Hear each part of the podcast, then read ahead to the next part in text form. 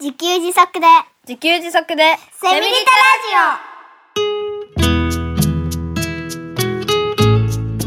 この番組はパーマカルチャー研究所の三つくりゆうきが自給自足で幸せなセミリタイヤ生活を送る知恵をお届けします。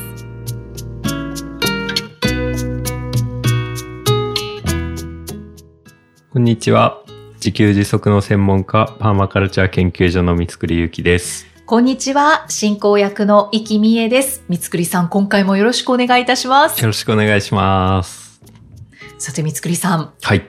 2023年はい。3月16日に、はい。なんと会社を自給されたそうですね。そうですね。はい。会社を自給。まあ会社を作った。会社を、会社を設立したっていう表現があるようですけどね。はい。会社を自給しました。いやー、さすが自給自足の専門家。ありがとうございます。会社も自給しちゃう会社も自給。ということは、はだから会社ですので株式会社になったと。はい。あのね、正式名称は株式会社パーマカルチャー研究所うん。ですね。ははいまあ、これまで個人事業主の屋号として、まあ、屋号っていうのはお店の名前みたいなものですね。い。はい。で、パーマカルチャー研究所っていうのをずっと名乗ってきたんですけど、まあ、それをそのまま引き継いでというか、うんうん株式会社パーマカルチャー研究所として会社を自給いたしました。ただ、ここでやっぱり一番疑問なのが、はいどうして法人化されたんですかっていうことなんですけど。ねえはい。語れば長く、まあそんなに長くならないかもしれないですけど、いつも通りお話をさせていただきますと、はい。はい。はい。あの、まあ、2年ぐらい前に、その、法人化みたいなことを、あ、ももちろんね、法人化とか株式会社っていう存在があるのは知ってたんですけど、はい。うんと、自分がやるっていう想像はね、ついてなくて、まあ、うんそういう想像をし始めたのは2年ぐらい前だったんですよね。で、まあ、なんでそんなことになったかというと、うんと、その法人化の話をしてた時に、してたって、まあ、ある知り合いの方がされていた時に、法人化っていうのは死なないっていう風に聞いて、僕はそこに、えうん。すげえ！法人って死なないんだって、そこがね、すごいヒットしたんですよね、僕の中でね。あうんー。不死身なの？って。うん、そうそうそう、不死身なんですよ。だから、あの、よく考えたら、会社として100年以上存続しているものってあるんですよね。はい。個人って、その人が死んでしまえばそこでまあ終わりななんですけど、会社って、うんと、まあもちろん赤字でね、あの、潰れちゃうこともありますけど、はい。うんと、ちゃんと続けていくと100年以上。だから人間の寿命よりより長く生きられるうんって聞いて、え、それすごくない？って思ったんですよね。うん、で確かにうん。で、なんでパーマカルチャー研究所やってるかっていう話に戻っていくんですけど、はい。えっと、もともと僕が大学で、えっと、電力エネルギーを専門に学びまして、そこで、まあ、電気、電力、エネルギーに興味を持ち、えーそこでエネルギー問題という世界的な問題があることを知り、まあ、一人で解決とかは絶対難しいだろうけど、例えば、例えばというか、東京電力に就職して、その時ね、当時思ってたのは東京電力に就職し、東京電力は二酸化炭素を出さない、クリーンな発電をうん推進しているところだから、ここに勤めるっていうことは、大きな意味でエネルギー問題を解決できる仕事だから。うんということで、まあ、東京電力に入ったんですよね。はい。と思ったら、まあ、2011年311で東日本大震災をきっかけに原発事故が起こってしまって、あ、これは原発っていうのはエネルギー問題の解決じゃなかったんだとうんいうことがあり、まあ、その後東電を辞め、で、ある時、たまたまタイの地球自足の村を訪れたら、もうそこはエネルギー問題を解決しているというか、はい。うん。その、これまでエネルギー問題っていうのは、火力発電をすると二酸化炭素 CO2 を排出して地球温暖化になるとか、うん原子力発電をすると原発事故のリスクがあるとか、エネルギー源をどうしようっていう問題だと僕はずっと考えていたのが、タイの自給自足のパーマカルチャーファームに行ったら、少ないエネルギーで暮らすっ自然エネルギーで暮らすっていう解決策がそこに小さく存在してたんですよね。これに本当に感動して、こうすればいいんじゃないかっていうね、長年の答えを大学時代からこう12、3年ぐらい経ってたと思うんですけど、そこで自給自足とかパーマカルチャーとか、えー自然エネルギーを使った小さい暮らしみたいなことが、そのエネルギー問題の解決方法だ。で、まあその後函館高専に就職して、すぐにはパーマカルチャーやったわけじゃなくて、うんうん函館高専に就職してたら、今度ね、子育てをしてたんですよね。うん子育てで、えっと、すごい超長時間労働になっちゃって、で、家族はね、子育てでいっぱいで大変だ。僕は長時間労働で大変だ。でも、そこで家族がもう、これやっていけないからってことで、仕事を僕は辞めたんですよね。はい、うんはい。で、さあどうしようかって。やっぱりあの時の自給自足的なね、暮らしが今一番やりたいなってこと。あれだったら、世界のエネルギー問題も解決できるし、うん個人の暮らしのね、この忙しすぎるみたいな、子育てどうしようみたいな、そういう問題も同時に解決できるよね。やっぱこれなんじゃないっていうことで、パーマカルチャー研究所を個人事業として始めたんですよね。うんうんうんどちらも解決できると。そうなんですよ。もうこれ、この生き方が世界も個人も救うじゃないかってはいはいうことで、パーマカルチャーとか自給自足に舵を切って、い。うんでやってて。うんで、それで、その、政治的にね、その、原発をやめますとか、はい。っていうふうに舵を切ってもらえると、すごいなんか一気にことが進みそうなんですけど、まあ僕にはそんな力はないので、うんだけど、全く力がないかというとそんなことはないだろうと。とりあえずうちらでやればいいんじゃないかと。うんうんでうちらでやって、それが、まあ明らかに僕らはタイで楽しくジャングルで暮らせることができたので、俺らがそれを、この日本でね、札幌でちっちゃくやっていけば、で、僕らが楽しんでれば、なんかそれを見に来た人があ楽しそう真似してみたいってなったら、で、その人が実際にそれを似たことをやったら、これ解決方向じゃないかと。うんうんだから、自分たちで勝手にやって、それがじわじわっと身近な人から繋がっていけば、ね、広まっていけばいいんじゃないか。そういう方向でやればいいんじゃない？ということで、まあ今、エネルギー問題解決に向けて動いてるつもりなんですよね。はい。いや、もうもう確実に広がってきてますよね。ね、おかげさまで、ポッドキャストとかね。はいそれで、だから、あの、やってるよっていうのを、こう広めていくことが大事だと思ったんで、ブログをやり、メルマガをやり、うんそして、ポッドキャストをやりっていうふうに やって、これ、これ本当楽しいんですよっていう話をね、いっぱいさせてもらってるんですけど、はい。で、で、一方で、あの、じゃあ俺死んだらどうなるんだっていうことを最近考えるんですよね。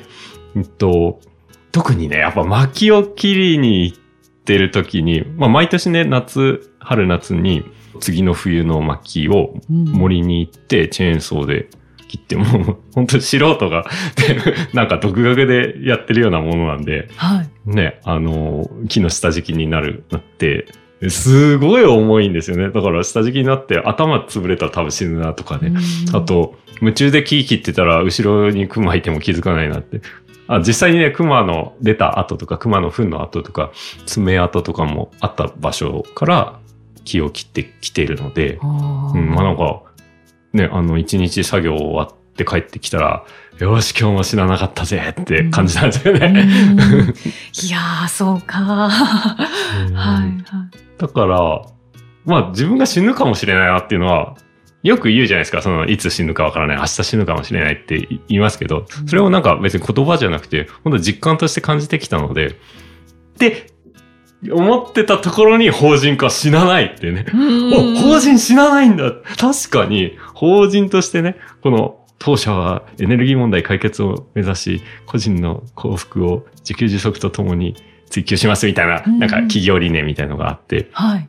そしたら、その会社は生き残り、その意思は生き残り、うんそして、社員がもしいれば、社員が意思を継いでくれるかもしれないし、なんか、その会社ごと引き継ぐよって言ってくれる人が現れるかもしれないし、はい。まあ家族が引き継いでくれるかもしれないし、もうこれ、意思が残るじゃないか、形としてっていうね、うんうんっていうのが、法人化すげえということで、うん。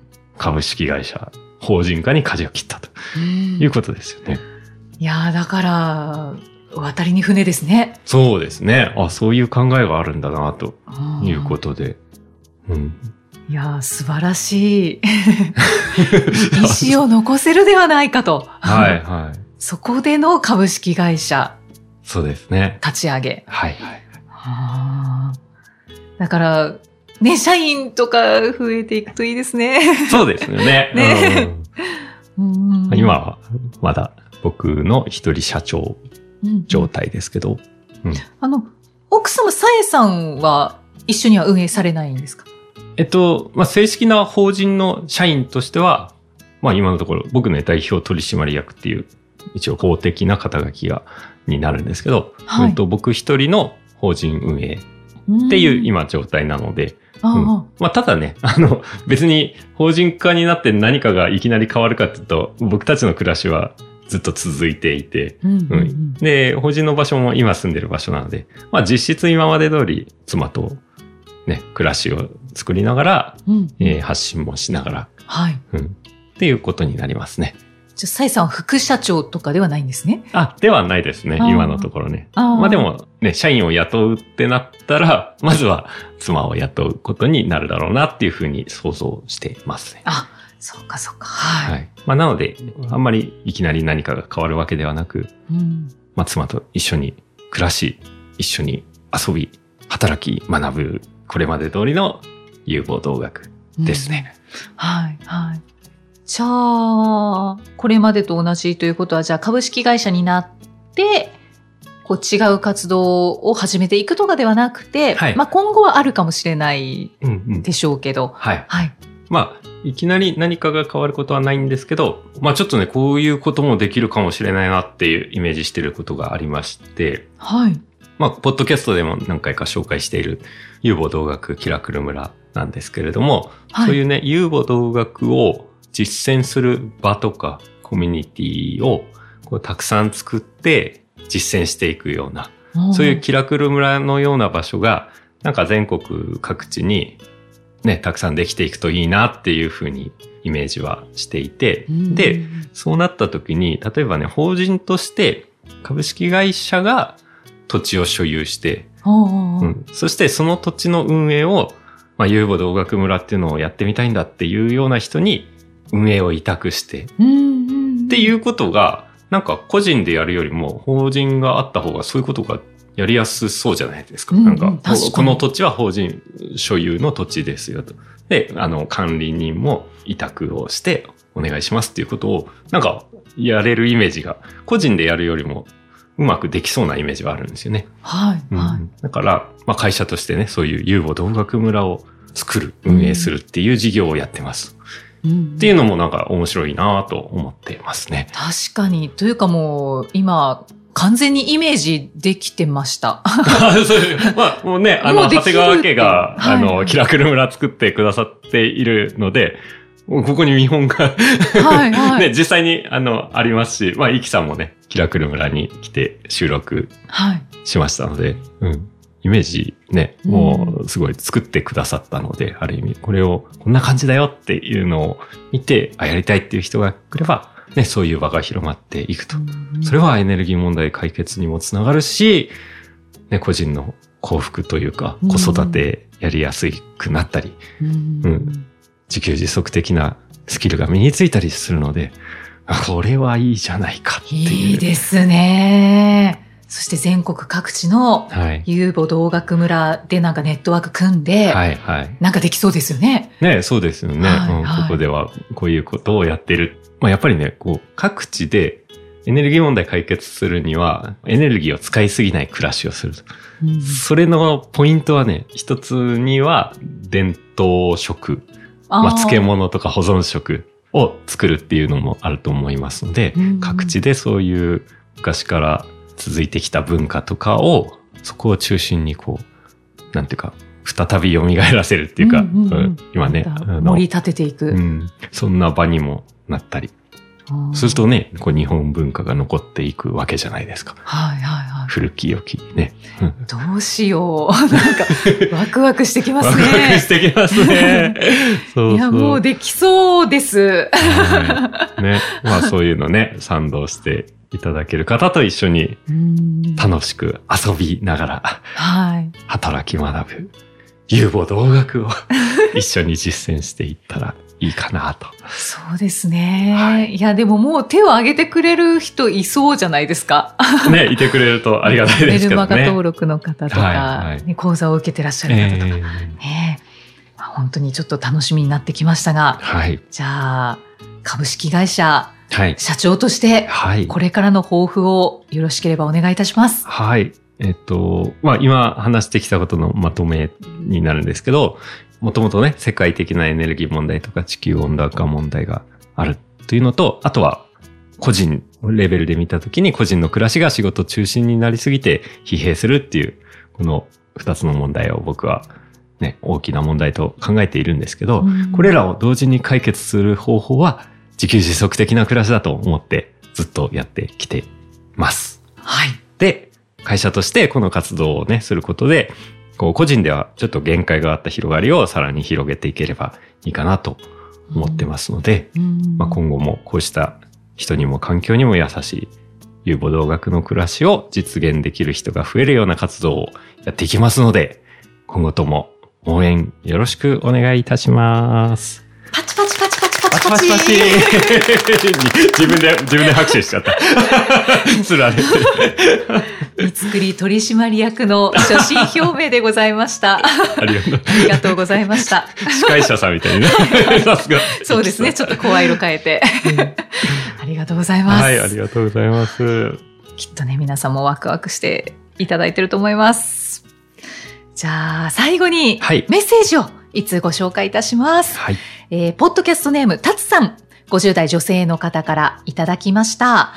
第23回のゆうきさん2冊目の本、自給自足でセミリタイヤ2仕事の時給編の出版の回を聞きました。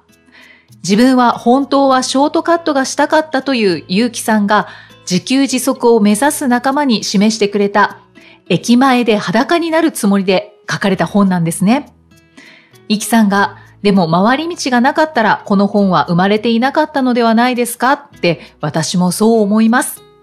イキさんの家庭菜園する宣言も良かったです。ということでいただいております。はい。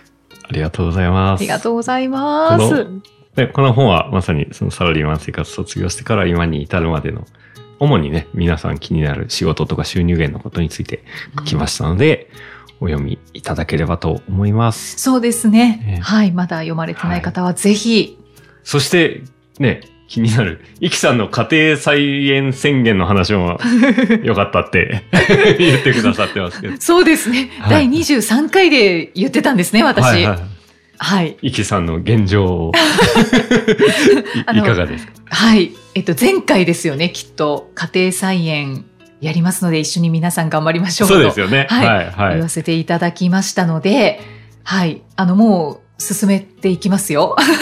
ではい、ちょっと具体的な何を育てていくかっていうのは、はい。はい。三つくりさんに相談しようと思ってます。あはい。